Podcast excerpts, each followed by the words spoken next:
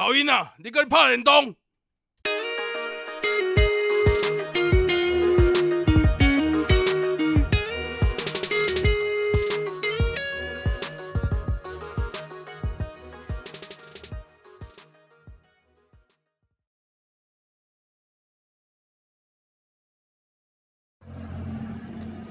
Yo, xin chào tất cả mọi người nha, mình là Kasu đây thì uh, gần đây dịch bệnh uh, Corona cũng đã đỡ rồi Nên Việt Nam đầu tháng 7 sẽ mở cửa khẩu Và mình có thể về Việt Nam không cần bị cách ly.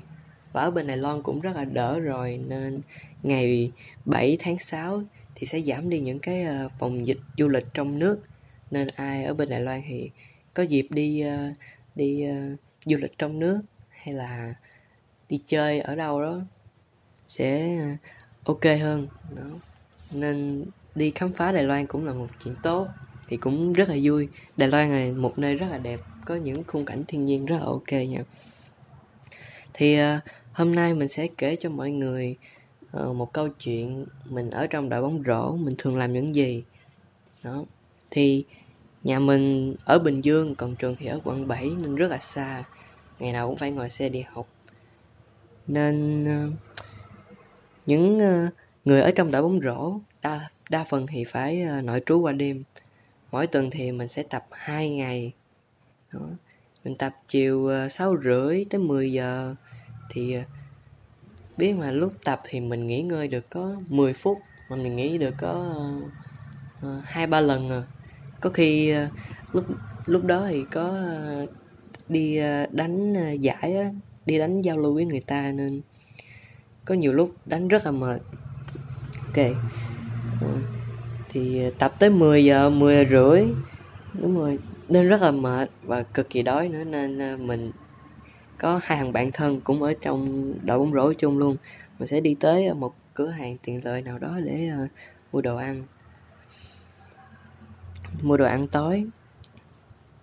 Ok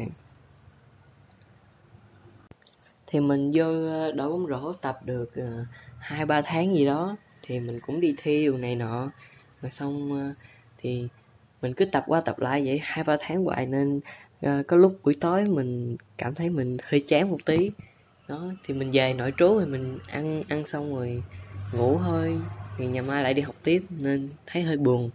Nên mình với bạn mình nảy ra những cái ý tưởng rất là hay kiểu như là tại ba tụi mình đều biết lướt dáng nên uh, uh, buổi đó thì tụi mình nghĩ ra một cái uh, ý tưởng rất là hay. Đó là khoảng 10 giờ mình mình ăn xong mình đi về uh, bán trú đúng không? Rồi xong mình đi mua đồ ăn uống rồi tắm rửa rồi này kia luôn. Ừ, chuẩn bị đồ này kia thì tới 12 giờ. Rồi ba đứa uh, uh, sách ván là ba tụi mình đều biết lướt ván, rồi sách ván ờ, ra đường lướt, rồi chạy nhảy ờ, cả đêm ở ngoài đường Sài Gòn vậy á. Xong ánh đèn khuya nè, dàn khè thấp trên con đường mà không có một bóng.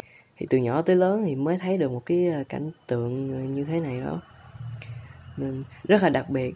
Thì 12 giờ tụi mình lướt lướt lướt lướt tới 3 giờ thì kiếm một cái tiệm Family Mart hay là ừ, cửa hàng tiện lợi 24 giờ gì đó. Mình ngồi ở đó mình nghĩ mệt nó. Xong nghĩ mệt uống nước rồi ăn một tí xíu đồ gì đó rồi xong tụi mình lại bắt đầu lướt tiếp. Đó thì ờ, lúc đó 4 giờ rồi nên ờ, có những người ờ, người ta đi chợ hoặc là người ta bỏ mối bỏ đồ cho người ta đó. Thì lúc đó mình mới thấy được những người đó và rất là thú vị. Thì lướt lướt lướt thì lướt tới được 6 giờ nên tụi mình cũng uh, vô trường rồi xong ngủ ở trong lớp. Mình 6 giờ mình ngủ tới 8 giờ mấy á rồi xong trên lớp thì cũng có học sinh vô học rồi nên uh, có mấy cái ờ, thằng bạn nó kêu mình dậy nó học. Thì uh, đây mình thấy là rất là thú vị. Nên này mình muốn chia sẻ với mọi người là mình được lần đầu tiên trong đời đi chơi đêm mình rất là mình thấy rất là thú vị. Okay thì uh, bệnh dịch thì mình muốn nó ờ, qua cho nhanh nhanh thôi cho nó ờ, cho mọi người uh, không còn lo lắng về cái dịch bệnh này nữa và có thể đi ra nước ngoài chơi đúng không? Tại ở trong nhà riết thì cũng rất là buồn. Ok thì dịch bệnh đó, nên mình cũng không được tập bóng rổ nữa nên ở trong nhà suốt rồi. Thì ai thấy câu chuyện này hay thì cho mình một like nha thì cảm ơn mọi người. Chúc mọi người ờ, ờ, dồi dào sức khỏe. Ok. Bye bye mọi người.